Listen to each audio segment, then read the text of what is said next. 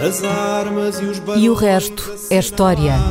É apenas fumaça! Do incêndio que lavra ainda na zona do Chiado. Faz um filho, falo por gosto. Ai, milho vermelho, prova de cor, fogo de amor. Quer transformar este país numa ditadura. Não, não. Com João Miguel Tavares e Rui Ramos. Olá, sejam bem-vindos a este episódio número 109 de E o Resto é História, com Rui Ramos e João Miguel Tavares. Após a morte de Hotel Saraiva de Carvalho e do debate acerca do seu papel nas FP25, mais a polémica que seguiu sobre se devia ou não devia ter direito à luta nacional, houve várias pessoas a relembrarem o precedente do Marshal Spínola, que teve direito à luta nacional, apesar de ter estado envolvido, após 11 de março, no MDLP, o Movimento Democrático de Libertação de Portugal, que foi uma organização que também cometeu atentados à bomba em 1975 e alegadamente 76, sendo-lhe até atribuída a morte do famoso Padre Max, embora os autores do atentado nunca tenham sido descobertos pela Justiça. O, o ouvinte Luís Pedro Miguel enviou-nos precisamente uma pergunta acerca disso, após ter ouvido o episódio sobre o Otelo e as FP25. Diz ele. Muito se fala desse grupo terrorista, que foram as FP25, mas pouco se fala do MDLP, que também teve uma ação terrorista da qual resultaram 10 vítimas mortais. Será porque alguns dos fundadores com responsabilidade no movimento estão nas televisões como comentadores? E aqui suponho que o ouvinte se esteja a referir a José Miguel Júdice. Ou são ideólogos de partidos do sistema democrático? E aqui suponho que o ouvinte se esteja a referir a Diogo Pacheco Amorim, do Partido Chega. O pedido do Luís Pedro Miguel é este. Caso fosse possível, gostaria de saber mais sobre esse movimento, porque só conhecendo o todo podemos entender melhor as dores de parto da nossa democracia. Rui, acho que cabe a ti então ser o parteiro desta história e, e perguntava-te o que foi o MDLP e já agora em que medida é ele comparável ou não com as FP25.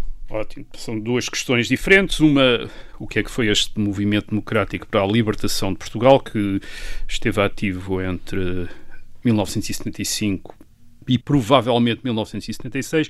E uh, outra questão, como é que se compara ou não se compara com as FP25 que estiveram ativas entre 1980 uh, e 1987, portanto, na década de 80.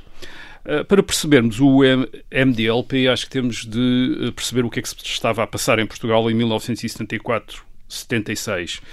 Um, podemos começar com os militares que fizeram o 25 de Abril. Esses militares, uh, no verão de 1974, falámos disso, aliás, a propósito do Hotel Saraiva de Carvalho, uhum. dividiram-se entre aquilo que podemos chamar os spinolistas, isto é, aqueles que estavam com o Presidente da República, o então General Spínola, e uh, o que podemos chamar uma esquerda militar, que se reivindicava como MFA, isto é, como a continuadora, a herdeira do movimento das Forças, uh, das forças Armadas, mas que de facto era composta de grupos uh, diferentes, esta esquerda militar, uh, e não abarcava todos aqueles que tinham feito o 25 de Abril, porque alguns deles tinham optado pelo general Spínola, eram spinolistas. Uhum. Bem, a questão que os dividiu, qual foi? A questão que os dividiu, também como chamámos a atenção no programa sobre o Hotel Sarava de Carvalho, foi sobretudo a retirada de África. Uh, o general Spínola, Presidente da República, uh, queria respeitar o compromisso de autodeterminações democráticas com eleições livres e abertas a vários partidos políticos em África também, não apenas em Portugal, mas em África. Uh, e os oficiais que se juntaram naquilo que eu estou a designar agora como esquerda uh, militar, uh, estavam sobretudo interessados em transferir o poder para os partidos que tinham combatido a administração portuguesa e eram apoiados pela União Soviética. Para alguns destes uh, elementos da esquerda militar era uma questão ideológica, isto é, sentiam-se de esquerda e queriam passar o poder nas antigas uh, províncias ultramarinas para partidos que eles julgavam que estavam próximos das ideias deles, isto é, os partidos da esquerda, o PAIGC na Guiné, o MPLA em Angola, a, a em Moçambique, mas para outros, que faziam também parte desta esquerda militar, a questão não era tanto ideológica, mas uma questão prática. Tratava-se de acabar com a acabar guerra, com a guerra uhum. o mais rapidamente possível, e a maneira mais rápida de acabar com a guerra uh, era entregar o poder àqueles partidos que tinham combatido a administração, uh, a administração portuguesa. E, e, e, e porquê esta urgência deste ponto de vista, para acabar com a guerra? Bem, eles julgavam que a Revolução tinha criado uma situação de indisciplina militar que tornava inviável a continuação da guerra. Uma situação de indisciplina militar e também uma situação de debate uh, na certo. metrópole, isto é, em Portugal, onde havia muita gente oposta à guerra e que agora estava próxima do poder e que tornava inviável um esforço de guerra como aquele que estava a ser feito antes de 1974 sob a uhum. ditadura, uhum. sob a ditadura salazarista. Mas Spínola não via as coisas dessa maneira. Spínola não. Spínola queria respeitar o programa do MFA de realizar, quer na metrópole, em Portugal, quer no ultramar, Angola, Moçambique e Guiné, eleições, referendos, isto é, que fosse que uh, a autodeterminação, aquilo que chamava-se a autodeterminação, tivesse legitimidade eleitoral. Tivesse uma base eleitoral, uma uhum. base democrática eleitoral. Esta, esta divisão Portanto, uma divisão em relação ao ultramar, esta é, é a divisão talvez fundamental, refletiu-se depois também numa divisão sobre o processo democrático em Portugal. Porque o general Spínola, que, que queria que as grandes questões em relação ao, eh, ao, ao país fossem resolvidas numa Assembleia, uma Assembleia eleita, uma Assembleia Constituinte que iria uh, formular a Constituição e depois outra Assembleia, um Parlamento para decidir o que é que se passava no, no resto do país. Era isso que estava no programa das Forças Armadas. Era isso que, aliás, que no princípio da Revolução, em abril de 74, em maio, junho, era aceito por todos os partidos. Mesmo o Partido Comunista achava que não devia haver transformações sociais e económicas no país que não fossem decididas por uma Assembleia eleita. O Álvaro Cunhal diz isso, diz isso. Portanto, ao princípio, toda a gente aceitava isso. Mas o general Spínola, como quer garantir que isso aconteça e quer, sobretudo, garantir que haja uma transição no ultramar através de um processo democrático, um, quer ter força para garantir isso. Isto é, quer, quer ter um, uma autoridade, uma autoridade uhum. especial, isto é, não quer depender pura e simplesmente de umas dos núcleo revolucionário das Forças Armadas uh, para poder impor isso. E então propõe, em, uh, no princípio do verão de 1974, uma alteração do calendário eleitoral que faria com que o Presidente da República fosse eleito antes da eleição da, uh, de uma Assembleia Constituinte. Uhum. precisamente para o Presidente da República passar a ter imediatamente uma autoridade democrática, um mandato certo. democrático que permitiria ser a grande autoridade no regime. Isto é, uh, seria durante algum tempo o único uh, elemento do poder uh, eleito, sufragado pelos cidadãos. Ora bem, a esquerda militar, obviamente, percebeu logo que isto era uma tentativa do general Spínola consolidar a sua liderança da, uh, da situação uh, e uh, recusou-se. E acusou, aliás, de querer implantar um regime autoritário, de aspirar a ser um, uma espécie de ditador. E, por, outro lado, o general Spínola acusa imediatamente a esquerda militar de estar a servir para a tomada do poder pelo, pelo Partido PCP. Comunista, etc. etc. Uhum. Portanto, as acusações começam logo nesse verão de 74, primeiro de uma maneira discreta e depois, mais tarde, Aberta. abertamente. Uh, a 30 de setembro de 1974, o general Spínola demitiu-se da presidência da República, depois de fazer um discurso dramático ao país, a chamar a atenção para o caos em que se estava a, a, a cair. Um, e a esquerda militar uh, proibiu, agora dominante, proibiu todos os partidos que tinham apoiado uma manifestação ao Presidente da República, uh, em 28 de setembro de 1974, dois dias antes, uh, como o Partido do Progresso, o Partido Liberal, e prendeu, aliás, dezenas de membros desses partidos e outras, uh, e outras pessoas. Portanto, a partir de setembro de 1974, o general Spínola está numa espécie de oposição, ainda está no país, e aqueles partidos que tinham apoiado o general Spínola estão proibidos e, os seus elementos estão presos ou, exila ou Foram exilados. ilegalizados. Pronto. Uh, como repito, o Partido do Progresso ou o Partido Liberal, o Partido do Progresso que era um partido que uh, aparentemente estava à espera que viesse a ser um grande partido, uh, enfim, porque tinha meios e, para, para o ser. Sim, se hoje em dia esta distância... não esqueceu-se, não é? Nós esquecemos, para nós é óbvio que o PS e o PSD hum, seriam os grandes partidos do regime, não. mas isso é, quer não dizer, é Em, em 74, o PS, o PSD uh, e o PCE já está, uh, estavam já no governo provisório. Sim. O Partido do Progresso não estava. Portanto, haveria uma vantagem para eles. Mas também ninguém sabia se estar no governo ainda iria ser uma grande vantagem. Uhum. Podia ser uma desvantagem. Se as coisas corressem mal, estar no governo uh, sujeitaria ao partido, exporia ao partido a, acusações e a desgaste. Portanto, ninguém sabia bem com o que é que ia, como é que ia ser a situação económica, o que é que ia acontecer certo. em África, o que é que ia acontecer no próprio país. Portanto, Sim, sobretudo não tinha havido eleições, portanto não havia forma de contar não, espingardas, como não sabia, dizer, quer dizer, é? as eleições depois em 25 de abril de 1975 certo. revelaram, os resultados foram uma surpresa para muita gente. Ora bem, uh, portanto, temos o general Spínola e aqueles que o tinham apoiado numa espécie de uh, exílio interno, ele está em Lisboa, está lá numa, na sua quinta, salvo o rei Massamá, quer dizer, e, portanto, está uh, afastado, e ao mesmo tempo, portanto, a esquerda militar é agora dominante, tem o seu Presidente da República, que é o general Costa Gomes, tem o seu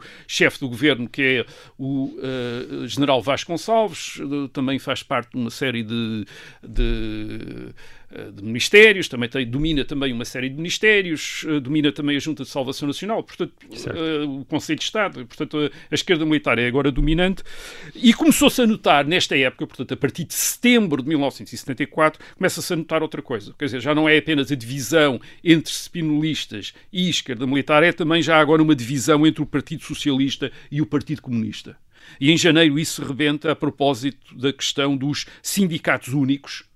Em uhum. janeiro de 1975, o PC quer que só haja em Portugal uh, certo. uns sindicatos. Uma CGTP. É, uma CGT, sim, certo. uma intersindical certo. e sindicatos únicos. Quer dizer, não, não, não, não pode haver um outro sindicato. Quando há um sindicato, já não pode haver outro. E claro, os sindicatos que havia tinham sido. eram os antigos sindicatos nacionais do Estado Novo, que tinham sido tomados pelo Partido Comunista e, portanto, o Partido Comunista não queria que se constituísse um sindicalismo alternativo àquilo que ele dominava. E o Partido Socialista, obviamente, não estava a favor disso. O Partido Socialista defendia o pluralismo sindical, isto é, os direitos dos trabalhadores fundarem sindicatos sempre que achassem que o deviam fazer, e o Partido Comunista queria proibir os trabalhadores de fundar sindicatos. Os únicos sindicatos eram aqueles que já existiam. E isso foi a primeira discussão muito aberta, não quer dizer que já não houvesse tensões anteriores, mas foi a primeira discussão em público entre o PS uhum. e, o PC, e o PCP. E, neste, e é neste contexto que alguns militares e outros eh, indivíduos à volta do general Spínola, ou em contacto com o general Spínola,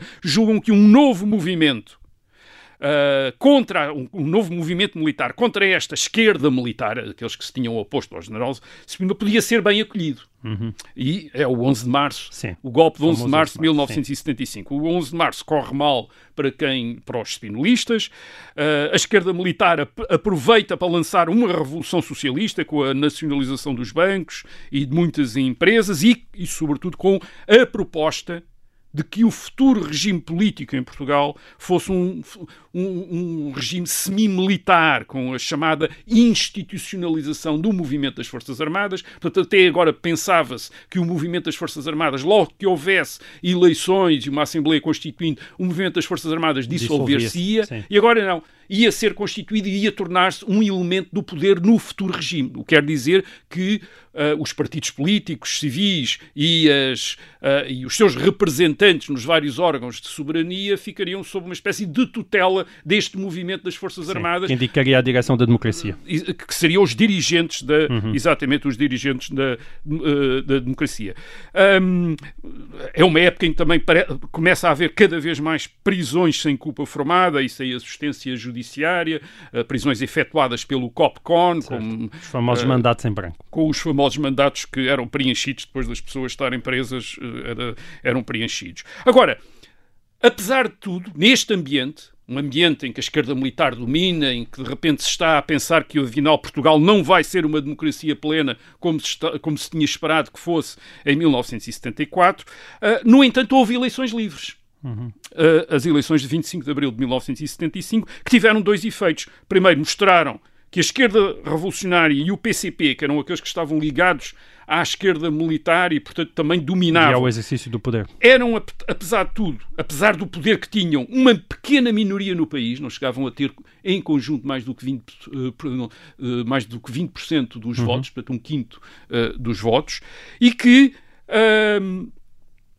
mas que revelaram também uma outra coisa. Isto é, as eleições foram feitas, tiveram estes resultados E a esquerda militar, em vez de dizer, bem, não, afinal parece que a maior parte do país não quer aquilo que nós queremos, ou, aquele, ou, aqueles que, uh, ou aquilo que aqueles que nos apoiam querem. Não, a esquerda militar anunciou imediatamente que ia continuar a mesma com o processo revolucionário, independentemente dos uhum. resultados eleitorais. Portanto, esta, esta situação levou o PS e o PSD, falámos também aqui disso a propósito do caso República, a saírem do governo provisório, em julho de 1975, e a, e a passarem à oposição, acompanhados pelo CDS, que nunca fez parte dos governos provisórios. É numa altura também em que a, hierarquia da Igreja Católica, muito provocada no caso da Rádio Renascença, que tinha sido ocupada pela esquerda revolucionária, e no caso do cerco ao patriarcado em Lisboa, isto tudo se passa no verão de 1975, a hierarquia da Igreja Católica também começa a apoiar grandes manifestações quer em Lisboa, quer no Porto, quer em Braga e noutras localidades do Norte, contra o regime que se está a implantar em Portugal e que é denunciado nesta altura como uma ditadura militar uhum. uh, influenciada pelo Partido Comunista. E há uma vaga de assaltos às sedes do, do PCP e dos partidos de extrema-esquerda no norte do país, como uma espécie de resposta, aliás, aos assaltos que estes também tinham organizado contra as sedes dos partidos de direita uh, a sul. O que acontece no verão de, de 1975 é que as autoridades militares da esquerda em Lisboa praticamente perdem o controle do norte do país. Uhum. É, uma, é, uma, é uma época em que toda a gente está a preparar-se para uma, para uma guerra civil, para alguma forma de guerra civil. Há imensas armas desviadas dos quartéis, entregues a vários partidos, desde o Partido Socialista à extrema-esquerda, toda a gente recebe, uh, recebe armas. Ora bem, é neste contexto de, vamos dizer, de pré-guerra civil, que o general Spínola funda o MDLP, o Movimento Democrático para a Libertação de Portugal. O general está no exílio desde o 11 de março, o golpe falhou, ele, é, ele, está associado ao golpe, foge para a Espanha e depois vai para o, eh, vai para o Brasil. E, e em abril de 1975, em Madrid, um, há um grupo onde prepondera o, o comandante Alpuin Calvão, Uh, que tinha já tinha um histórico de resistência um grande, não é? De, de, de, de um grande operacional militar uh, na Guiné e depois, uh, e depois colaborador íntimo também, do colaborador próximo do, do general Spínola. O, o, comandante Alpin Calvão elabora um projeto de uma, aquilo que ele chama uma frente de salvação nacional, para uma espécie de reconquista de Portugal a partir do exílio para uh, combater o regime que está uh, a desenvolver-se, a crescer em Portugal. Este regime, repito, que eles veem como uma espécie de ditadura militar com de influência comunista. É assim que eles veem este uhum. regime que está a desenvolver-se em Portugal, apesar de, das eleições. Uh, e ele vai, em maio, ao Brasil, tentar convencer o general para ser o presidente desta Frente de Salvação Nacional. O general aceita ser o, a ser o, o presidente, só que muda o nome do uh, do movimento do, do para, para MDLP. MDLP. Aliás, ele tinha feito o mesmo ao movimento das forças. O MFA é um nome do Spínola. Ia chamar-se hum. outra coisa, ele é chamou é, Portanto, gostava MFA. de arranjar Portanto, ele gostava de mudar os nomes das coisas em que se, dos movimentos em que se metia. O, o MDLP conta com alguns Uh, homens com experiência operacional, como o comandante Alpuin Calvão, uh, antigos membros do, do, proibido, então, Partido do Progresso, que é o caso do José Miguel disse que tinha estado preso em Caxias uh, e tinha depois, depois fugido de para. Já depois do 25, isto é, depois do 11, do certo. 28 de setembro, tinha sido preso, tinha estado vários meses preso em, em Caxias, uh, sem acusação, sem culpa e formada, e depois foge para a Espanha. Um, portanto, nenhum dos fundadores do MDLP tinha liberdade para concorrer a, a, eleições ou até para entrar em Portugal, portanto, a única via que, que lhes restava para ter atividade política era a via clandestina, era a via da clandestinidade, e todos acreditavam que perante a, aquilo que estavam a ver no país, isto é, a revolta do Norte contra o governo uh, da esquerda uh, militar em Lisboa, eles podiam fazer do general Spínola o líder de um movimento armado popular de resistência ao poder da esquerda revolucionária e do Partido Comunista. Portanto, a ideia deles, aliás, era libertar uma parte do território, portanto, uh, provavelmente o Norte, constituir aí um governo provisório e esperar que esse governo fosse reconhecido pelas outras uh, potências, pelas potências ocidentais e depois avançar para o Sul e certo. libertar o Sul. Portanto, isto era um a, a, ideia, é, é, esta a ideia que eles têm e eles contam com vários apoios. Uh, têm gente daqueles partidos proibidos, têm antigos combatentes, uh, retornados, pessoas que vieram uhum. da África e que estão uh, muito ressentidos com as opções que foram tomadas em África. Tem também antigos polícias e antigos militares, gente de, que até tinha estado ligada à PID e à Legião Portuguesa. Tem industriais da Zona Norte que estão dispostos para financiar. Tem o clero da Igreja Católica, que sente que o regime em uh, Lisboa é um regime hostil, que está certo. a tentar limitar as liberdades da, da Igreja, e, portanto, contam com todo o tipo de pessoas que se envolveram na luta contra o comunismo no norte hum. uh, de Portugal em 1975, e até têm outros apoios externos, como, por exemplo, o da FNLA, que é um partido uh, armado em Angola que se combatia ao MPLA. O único apoio que eles acabam, como estão ao princípio, acabam por não ter é o dos Estados Unidos. Os Estados Unidos, ao princípio, contactam com o general Smith e depois desistem certo. de apoiar este movimento. Certo. Uh, Rui, como nós também necessitamos de algum apoio externo, entramos aqui para um pequeno intervalo. Nós regressamos já a seguir. Olá, sejam bem-vindos a esta segunda parte de E o Resto da História. Bom, estava a nascer uh, o MDLP, na prática, é, não é? estava o MDLP. Uma nota interessante, isto é, em todos os documentos do MDLP publicados, todos eles estão como ponto de partida ao 25 de Abril, dizem até querer cumprir o programa do movimento das Forças uhum. Armadas e todos eles repudiam o Estado Novo e a ditadura, ou qualquer ditadura, ou como eles dizem, qualquer totalitarismo. É a uhum. expressão que uh, eles uh, usavam. Uh, segundo o Alpuin Calvão, o, o, MDLP começa as suas ações no, no, em agosto de 1975. Nas suas memórias, o Alpuin Calvão dá um, uma grande dimensão, memórias publicadas em 1976, aliás, logo no ano seguinte, o Alcuin Calvão dá uma grande dimensão ao MDLP, isto é, dá a entender que o MDLP era o motor por detrás dos acontecimentos no norte de Portugal, isto é, de todas as revoltas, manifestações, movimentos uhum. contra o poder militar da, da, da, da esquerda revolucionária e do Partido Comunista que se desenvolveram no norte.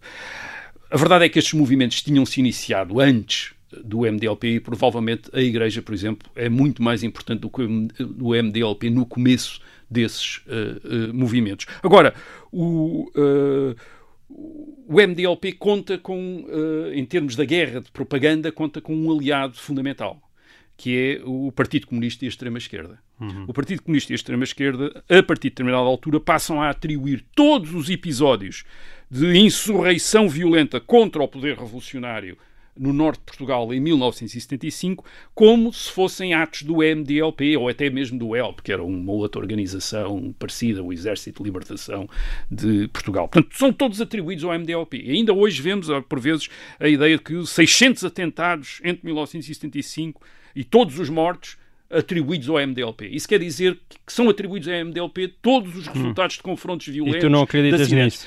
Não acredito nada disto. Eu acho que isto é uma mistificação completa. É uma mistificação que, obviamente, está interessava ao Partido Comunista, que era para dizer que havia uma força por detrás daquelas movimentações populares, isto é, não era o povo, uma força, era o uma povo, força organizada, uma força organizada que estava por trás, pronta a tomar sim. o poder, e uma força e fascista, claro, então, que manipularia o povo, portanto não admitia que o povo pudesse não querer o comunismo, pudesse não querer ter as terras ocupadas, pudesse não querer ter as fábricas ocupadas, isso nunca passava para a cabeça a um esquerdista, portanto tinha de ser o MDLP com o apoio do imperialismo uh, americano, e por outro lado, claro, interessava também ao MDLP, porque uma parte da guerra do MDLP em 1975 é dar-se ao espetáculo. O Alpin Galfão, por exemplo, dá entrevistas, hum. uma entrevista ao Tempo, que depois até um semanário, o Tempo, que era um semanário importante, iniciado em 1975, depois até Sim. é publicada pelo Comércio do Porto, o Tempo acaba por não publicar. Foge é fotografado, é? é? fotografado em, em, uh, em Portugal, isto é ao pé dos, uh, dos marcos da estrada, para provar que está em Portugal, e até faz uma,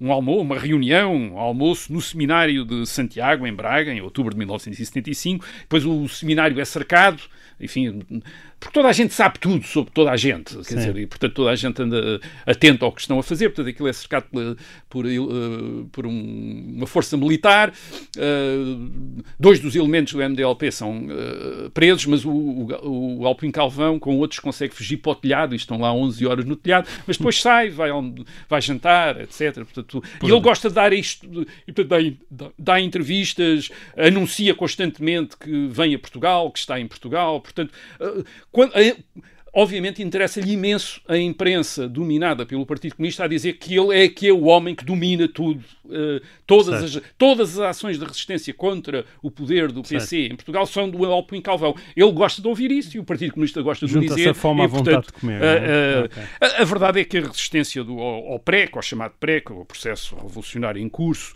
no norte de Portugal, no verão de 1975, é feita por muitas pessoas, muitos grupos, sem coordenação e sem ligação orgânica entre si. É provável, sim, há alguns elementos do MDLP, mas há outros elementos de outros grupos, por exemplo, o grupo da Maria da Fonte, que é um grupo organizado por um editor, o Paradela da Abreu, uh, o ELP, o Exército de Libertação de Portugal, e, no, e, claro, isto, estamos a falar do norte, de, do norte do continente. No caso dos Açores, há a FLA, a Frente de Libertação dos Açores. No caso da Madeira, a Flama, também uma Frente de Libertação da Madeira. Portanto, enfim, há uma série de grupos que são bandeiras, que são títulos que, a, que tentam, digamos, dizer, bem, isto que está a acontecer somos nós que estamos a fazer. Uhum. Algumas das coisas podem ter sido eles, de facto, outras eram eles que estavam a apropriar-se dessas coisas. Em determinada altura interessou-lhes, mais tarde, curiosamente, deixou de desinteressar e as uhum. coisas continuaram a então, acontecer. Mas o que é que foi o MDLP? Então, Eu acho opinião? que o MDLP, como muito destes, destes, grupos, destes grupos com nomes, é apenas uma cúpula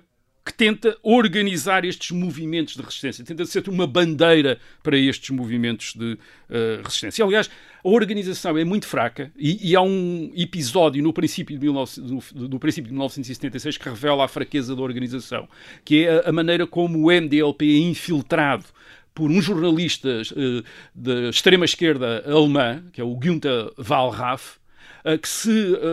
Que consegue entrar em contato com o general Spínola, dando-se parecendo que é um elemento da extrema-direita alemã que quer financiar o, uh, o MDLP Sim. e que a partir de um determinado momento tem, tira fotografias com o general Spínola, tira fotografias com outros, quer dizer, isto é, entra praticamente... Para ti isso é uma prova de amadorismo. É um, quer dizer, uma prova de que aquilo tinha uma organização fraquíssima, essas coisas não se fazem, não acontecem com grandes organizações, hum. quer dizer, isto é com organizações a sério, uh, em que há um, um controle de, de, de, de, estas infiltrações amadoras, quer dizer, isto é um jornalista alemão não aparece, ainda por cima certo. um jornalista conhecido na Alemanha, portanto aquilo era uma... Uh, e claro, e publica um livro, publicado também, uh, que depois sai em Portugal, em tradução, em uh, eh, 1976, até tem uma fotografia que creio que é com um, um, um elemento lá do MDLP ou, um, ou, ou destes movimentos de resistência anticomunista do Norte, em que ele está por detrás do indivíduo a fazer com o punho erguido, quer dizer, portanto aquilo era uma... Quer dizer, enfim. portanto, Agora, a, a, partir de certa altura, o MDLP também é levado a sério por uma parte da, da esquerda militar.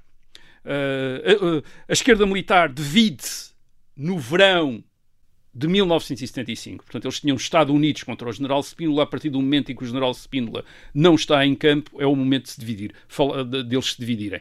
Falámos disso também a propósito do Hotel Sarava de Carvalho.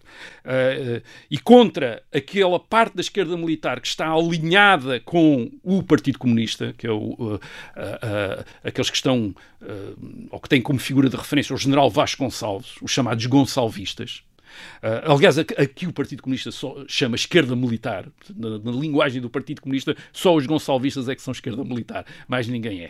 Uh, mas isso, obviamente, é a utilização. Os outros são todos fascistas e, e provocadores, etc. Uh, ah, esta esquerda militar divide-se e contra os gonçalvistas aparece o chamado grupo dos nove, isto é, os nove conselheiros, do, os nove conselheiros da Revolução que estão com Mel Antunes. E esses nove conselheiros da Revolução Uh, como aqui fiz uh, referência no, uh, quando falámos aqui do Hotel Sarava de Carvalho, querem o socialismo, mas querem uma democracia pluralista. E aproximam-se do Partido Socialista. E aproximam-se também, curiosamente, do MDLP. isto é, há contactos entre os conselheiros da Revolução do Grupo dos Nove e o MDLP, nomeadamente os conselheiros uh, Canti Castro e Vitor Alves, reconhecido pelos próprios que eles falaram com o MDLP. Aliás, o, o Alpin Calvão. Uh, uh, com, o próprio Alpin Calvão. Com, Não, com o Alpin Calvão. Aliás, o Alpin Calvão falou com eles, falou com o Almirante Pinheiro de Azevedo, que era o, o, o primeiro-ministro do sexto governo provisório. Uhum. Tem várias conversas telefónicas com ele, diz, diz Alpin Calvão.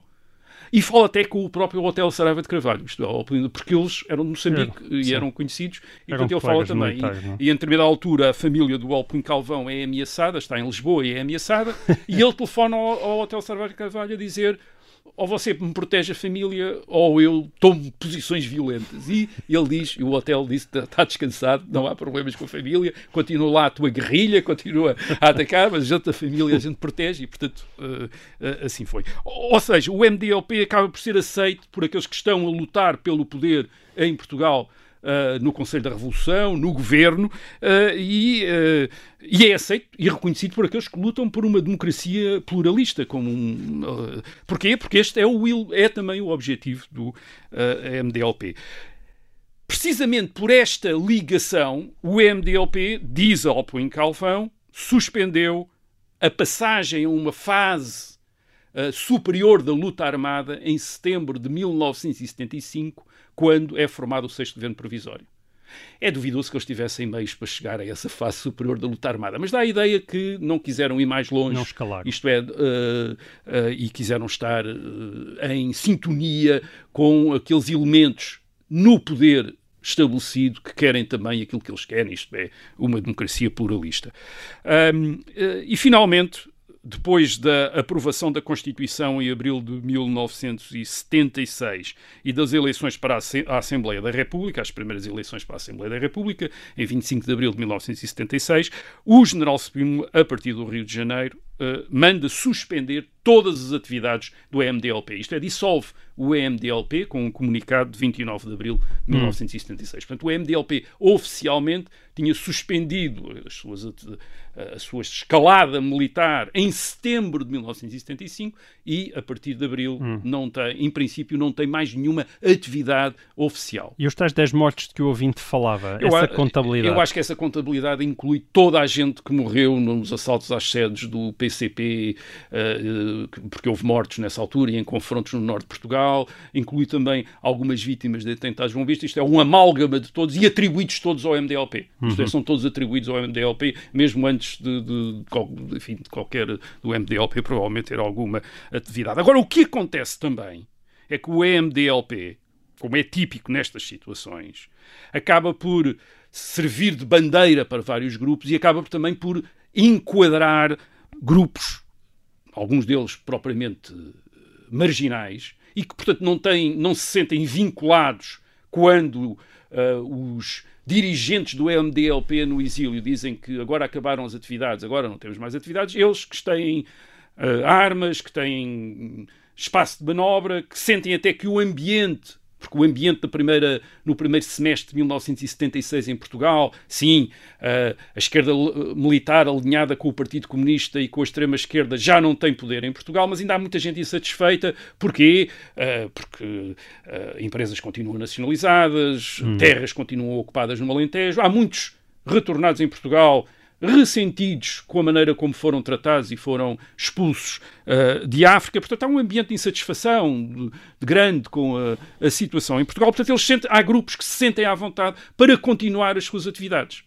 Uh, com bombas, às vezes com Uh, uh, objetivos que não se percebe bem quais são. Uh, em algum caso, um deles até mais, vem mais tarde explicar que eles andavam a pôr bombas, etc., para esconderem ou para darem cobertura a outro tipo de atividades que era aquelas que lhes verdadeiramente interessava, que era contrabando, tráfico de divisas, eh, tráfico de droga e, e, coisas assim. Portanto, marginais no, no norte do país, próximo, uh, gente que acaba, que, que se politizou, isto é, que serviu em determinada altura como uma espécie de escudo para as suas próprias é, atividades. Usou a política para, para, para ter para contactos, para ter apoios, para legitimar e para ter apoios. Isto é, para, uhum. para chegar mais longe, para ter apoios na polícia, nas Forças Armadas para, e poder continuar as suas. Uh, e é nesse ambiente que, que, que, se dá o assassinato do padre Max, que é um, um candidato uh, da UDP uh, em Vila Real, no distrito de Vila Real, a 2 de abril de 1976. Mas, repito, a investigação policial vem uh, a apurar que uma parte destes bombistas, aquilo que vai chamar-se já a rede bombista, Isto é, mais uma vez, é, a imprensa do Partido Comunista e da extrema-esquerda continuar a dizer que aquilo é o MDLP. Oficialmente, eles, uh, ou, ou, em termos policiais, eles chamam-lhe a rede bombista porque percebem que aquilo já não tem uma ligação orgânica a, nenhuma, nenhum, partido a, nenhum, partido, a nenhum partido ou a nenhum movimento, movimento político. A investigação vem mesmo a dizer que estes bombistas já não têm motivação, uh, motivação política e são, são indivíduos, são grupos que são eh, desmantelados pela polícia no, imediatamente no, no verão de 1976. São quase todos presos no verão de 76, portanto, têm uns meses de, eh, de uh, atividade. Portanto, isto é o, o que aconteceu com esta. Hum. com, com os grupos que uh, no verão de 1975 uh, participam ou Sim. se querem fazer ou querem dirigir esta movimentação, esta resistência muito plural, muito diferente contra o domínio, aquilo que eles pensam que é a instalação em Portugal de uma ditadura, uma ditadura militar Sim. sob influência do Partido Comunista. E, e, portanto, tu consideras que isto não é comparável às FP25? Eu acho que isto não é comparável à, às FP25 e deve merecer um juízo uh, diferente. Uhum. Uh, é óbvio que nós podemos condenar todo o recurso à violência em quaisquer circunstâncias. Isto é, podemos dizer que está errado atentados, está errado pôr bombas, está errado passar à luta armada, em quaisquer circunstâncias. É uma posição defensável. Uhum. E, portanto, devemos condenar igualmente toda a gente que recorreu a isso. Mas a maior parte das pessoas, e, até mesmo na, na, na historiografia, digamos assim, uh, faz uma distinção entre situações e admite que o uso da violência deva ser sempre lamentado, mas que pode ser compreendido quando não justificado em determinadas situações. E essas situações são quais? Não são umas situações quaisquer e, obviamente, não dependem daquilo que diz o grupo que recorre à violência. Claro. Uh, são aquelas em que um, há um poder instalado que é um poder sem base democrática legítima e que está a limitar as liberdades isto aí que não deixa a quem o contesta outra via que não seja a via da subversão clandestina e inclusivamente o recurso a atos uh, violentos, ou então uma outra situação, quando há uma situação de começo de uma guerra civil em que todas as partes do conflito estão uh, a, a preparar-se para a preparar-se ou a recorrer ou a preparar-se para recorrer à violência, por exemplo, a armarem-se, uh, e a tomarem hum, disposições nesse uh, sentido. É por isso que nós não dizemos que a resistência francesa ou a resistência italiana em 1944 contra a ocupação nazi da França e da Alemanha são organizações terroristas. Embora eles pusessem bombas e executassem pessoas. Certo. Mataram imensa. A resistência francesa matou imensa gente, executou mais de 10 mil pessoas executados.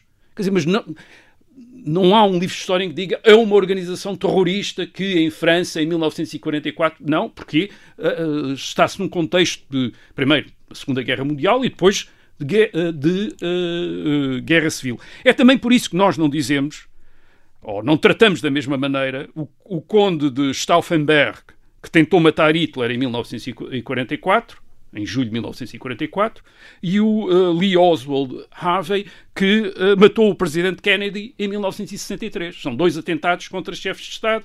Nós não os tratamos da, da mesma, mesma maneira, porque, claro.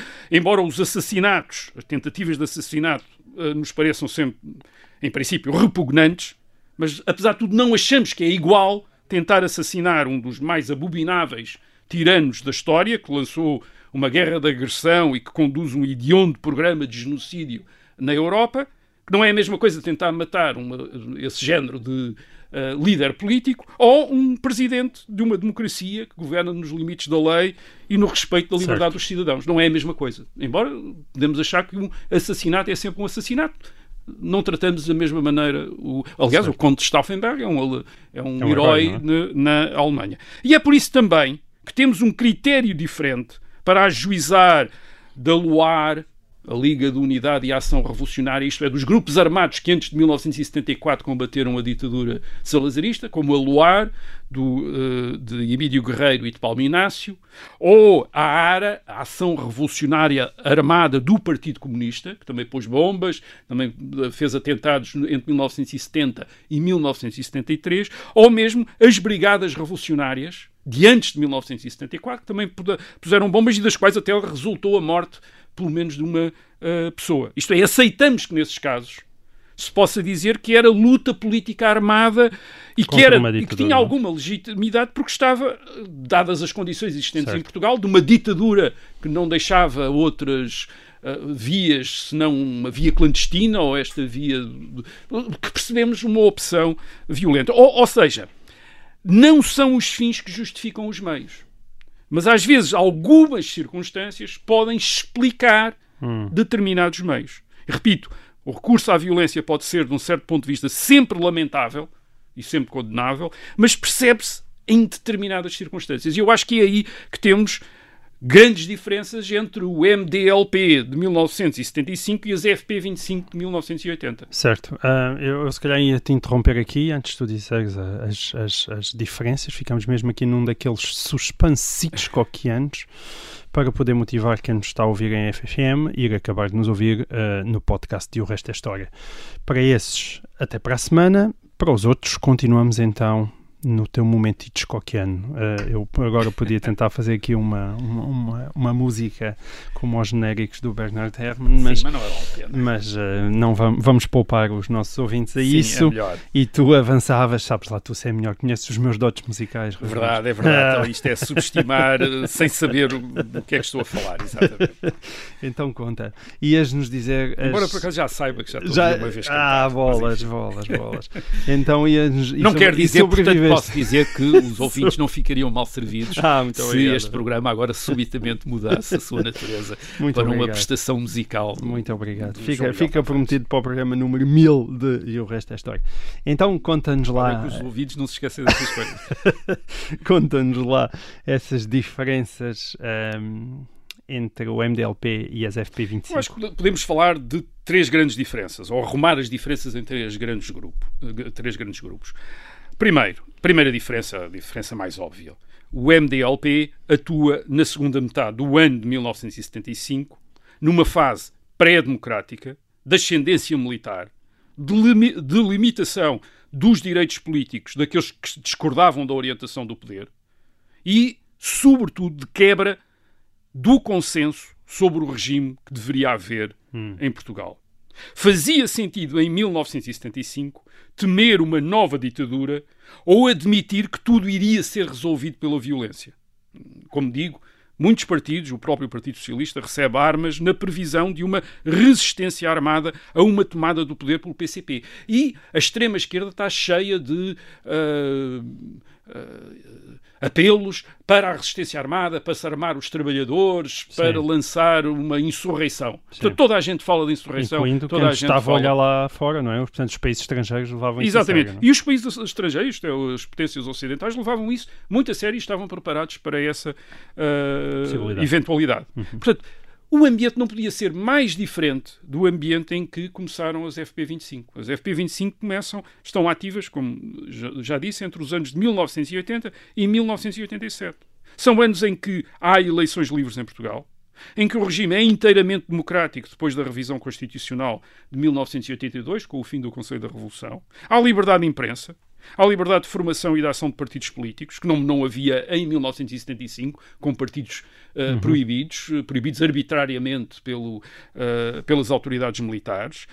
havia jornais também proibidos pelas autoridades militares, prisões. Em 1980, 81, 82, 83, 84, 85, não temos nada disso. Isso, Há garantias jurídicas e processuais efetivas. O país foi admitido na então uh, Comunidade, Comunidade, Económica, Europeia em 1985, entrou em 1986, é um país da União Europeia. Uh, e, sobretudo, e este é talvez o mais importante, há um consenso sobre a democracia. De modo que a luta política, em, nos anos 80, por mais acesa que tenha sido, e foi, segue os trâmites, os trâmites pacíficos de uma democracia. Um, Com rotações do poder. Por exemplo, há três casos de rotação dos partidos no poder por via eleitoral, em 1980, em 1983 e em 1985. Certo. Portanto, não há qualquer comparação com o que se estava a passar, com o que se tinha passado em Portugal em 1975 e no princípio de 1900 e mesmo no princípio de 1976, quando o consenso é não há consenso. Uh, e quando há este ambiente pré-guerra civil Certo. no país uh, e com a expectativa de que uh, tudo possa ser resolvido de maneira violenta. Essa é a Portanto, primeira diferença. é uma diferença enorme. Dizer, Segunda- São dois mundos completamente diferentes. Certo. A segunda diferença? A segunda diferença, o MDLP, em 1975, tem como fim lutar para estabelecer em Portugal uma democracia pluralista, com eleições livres, vários partidos políticos, algo que, de acordo com o MDLP e de acordo também com o PS, com o PSD, com o CDS, com, a- com o Grupo dos Nove e com, e com as potências ocidentais, algo que não estava garantido em eh, Portugal. E o MDLP, portanto, estava disposto a suspender as suas atividades quando isso estivesse garantido. Isto é, o MDLP não se reconhecia a si próprio o direito de dispor do país logo que o país manifestasse a sua vontade num processo democrático normal.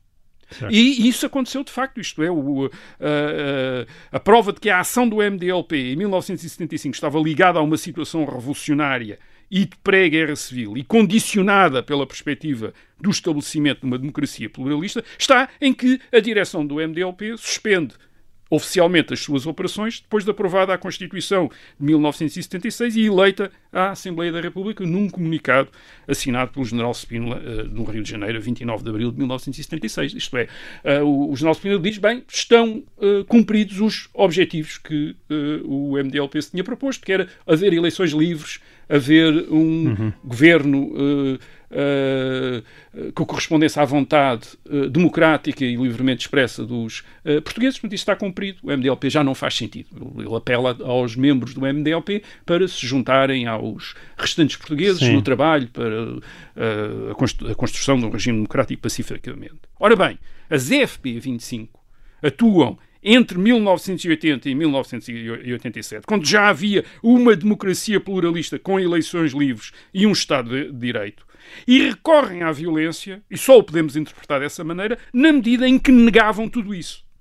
Por exemplo, ao praticarem crimes de sangue em nome da justiça social, faziam como se as FP25 tivessem o direito de substituir ao processo democrático, ao sistema legal, à discussão pública, para decidir o que era justo e injusto socialmente. Portanto, as FP25 negavam a democracia. Isto era um- para, para as FP25 a democracia era irrelevante. Portanto, Certo. temos aqui uma diferença enorme também nos objetivos e na natureza das uh, organiza a as organizações. essa é a Esta é a segunda diferença. diferença. Então, a e finalmente há uma diferença. terceira diferença que eu acho que decorre das, destas duas e que penso que revela a consciência que os líderes do MDLP e das FP25 têm da posição em que está cada uma das organizações.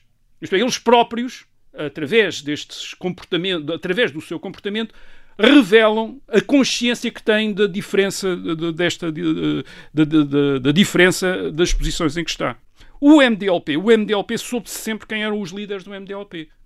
Isto, aliás, essa liderança era publicamente assumida, assumida pelo general Spínola e pelo comandante Alpuim Calvão.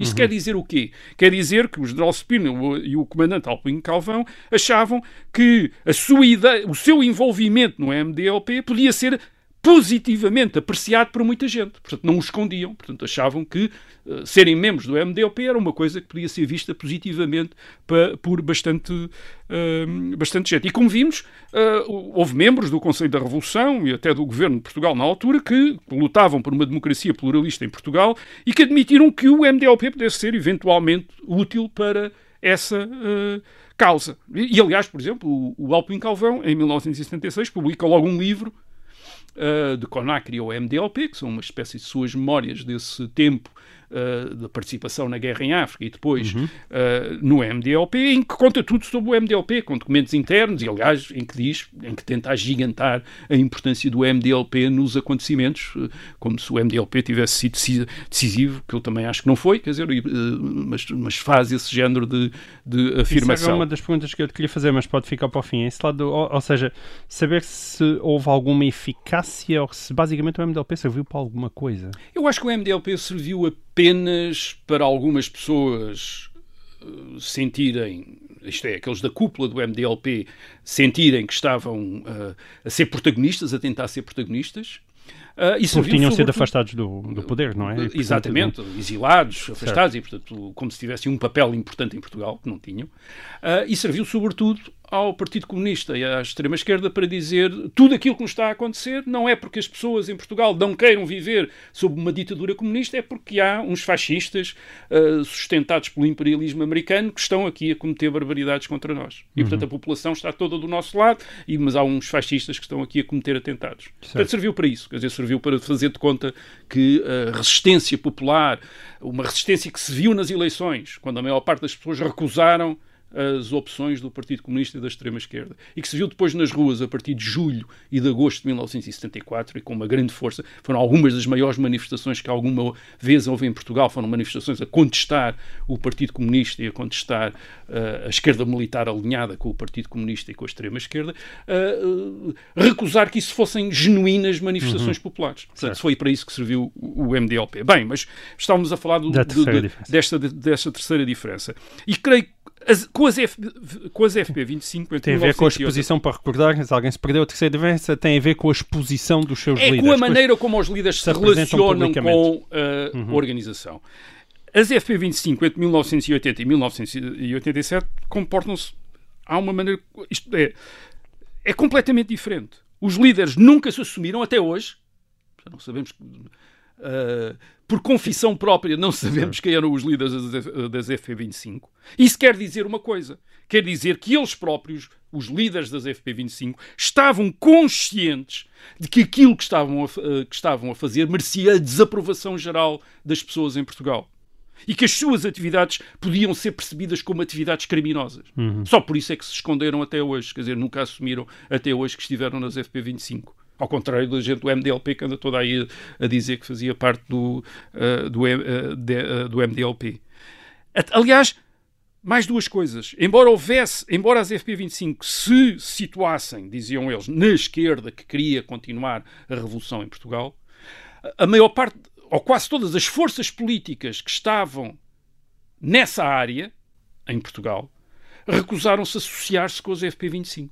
Uhum. Aliás, as próprias FP, alguns membros das FP25, ou que foram, ou melhor, pessoas que foram condenadas no âmbito do processo das FP25, como o caso do, Hotel Saraiva de Carvalho, até vieram a dizer que tudo aquilo tinha sido uma vingança do Partido Comunista, uma espécie que tinham sido comprometidos pelo Partido Comunista que, que, os queria liquidar. Portanto, eles não, não tiveram uh, apoio naquela área, não tiveram o apoio de outras forças uh, políticas que não, enfim. Uh, uh que não eles próprios, quer dizer, apoiaram-se aqueles que estavam ligados. E também não teve jornalistas alemães infiltrados. E também não teve jornalistas alemães infiltrados e também não foi fácil desmontá-los. Isso certo. também é importante. As FP25 têm uma organização muito diferente da, do MDLP. Aliás, não tem nada a ver. Quer dizer, é uma organização resiliente, quase profissional, não é nada a, a, rede bombista que é desmantelada em dois ou três meses pela Polícia Judiciária uh, uh, Militar em, uh, e pela Polícia Judiciária no Norte em 1975.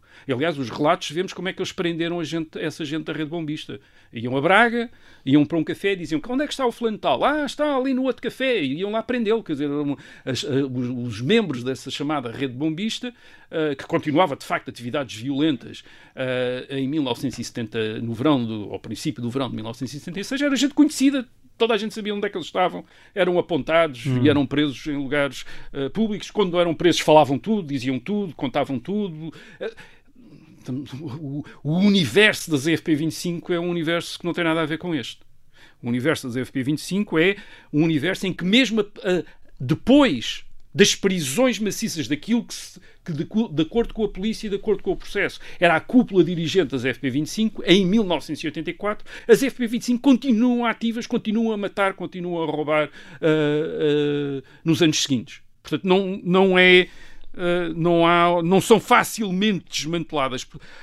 Um, a rede bombista, quando lhe falta o ambiente de pré-guerra civil de 1975, não dura. As FP25 não precisam desse ambiente. Os FP25 nitidamente são uma organização que vive para lá do ambiente, vão contra, eu diria que, que vão contra a corrente, vão mesmo contra a corrente no país. Portanto, estamos a falar de duas coisas muito diferentes, duas situações muito diferentes e dois tempos completamente diferentes. E, e uma tentativa de comparar, dizer que é a mesma coisa, uh, é desonesto, é intelectualmente desonesto. Isto não quer dizer que não se deva lamentar e condenar, em qualquer caso, assassinatos e atentados de que resultaram mortes. Não estamos aqui a legitimar nem a branquear nada. Quer dizer, cometeu-se um assassinato, houve um assassinato, é um assassinato. É um assassinato. Agora, temos de dizer que são em tempos completamente diferentes. Não, o MDLP de 1975-76 não foi as FP25 da direita tal como as FP25 1980-1987 não foi o MDLP de esquerda. E o general, depois Marshal António de Spínola, não tem o papel do Hotel Saraiva de uh, Carvalho, não tem o mesmo tipo de uhum. uh, papel. Portanto, o simples recurso à violência é sempre grave, mas pode ter sentidos diferentes segundo os contextos, os fins que se propõem e também justifica juízos diferentes Sim. sobre essas e não uh, uh, ações. Portanto, amalgamar tudo. Amalgamar é uma maneira de não compreender. Certo, muito bem.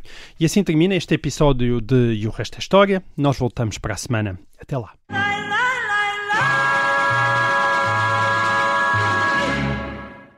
Obrigada por ter ouvido este podcast. Se gostou, pode subscrevê-lo, pode partilhá-lo e também pode ouvir a Rádio Observador online em 98.7 em Lisboa e em 98.4 no Porto.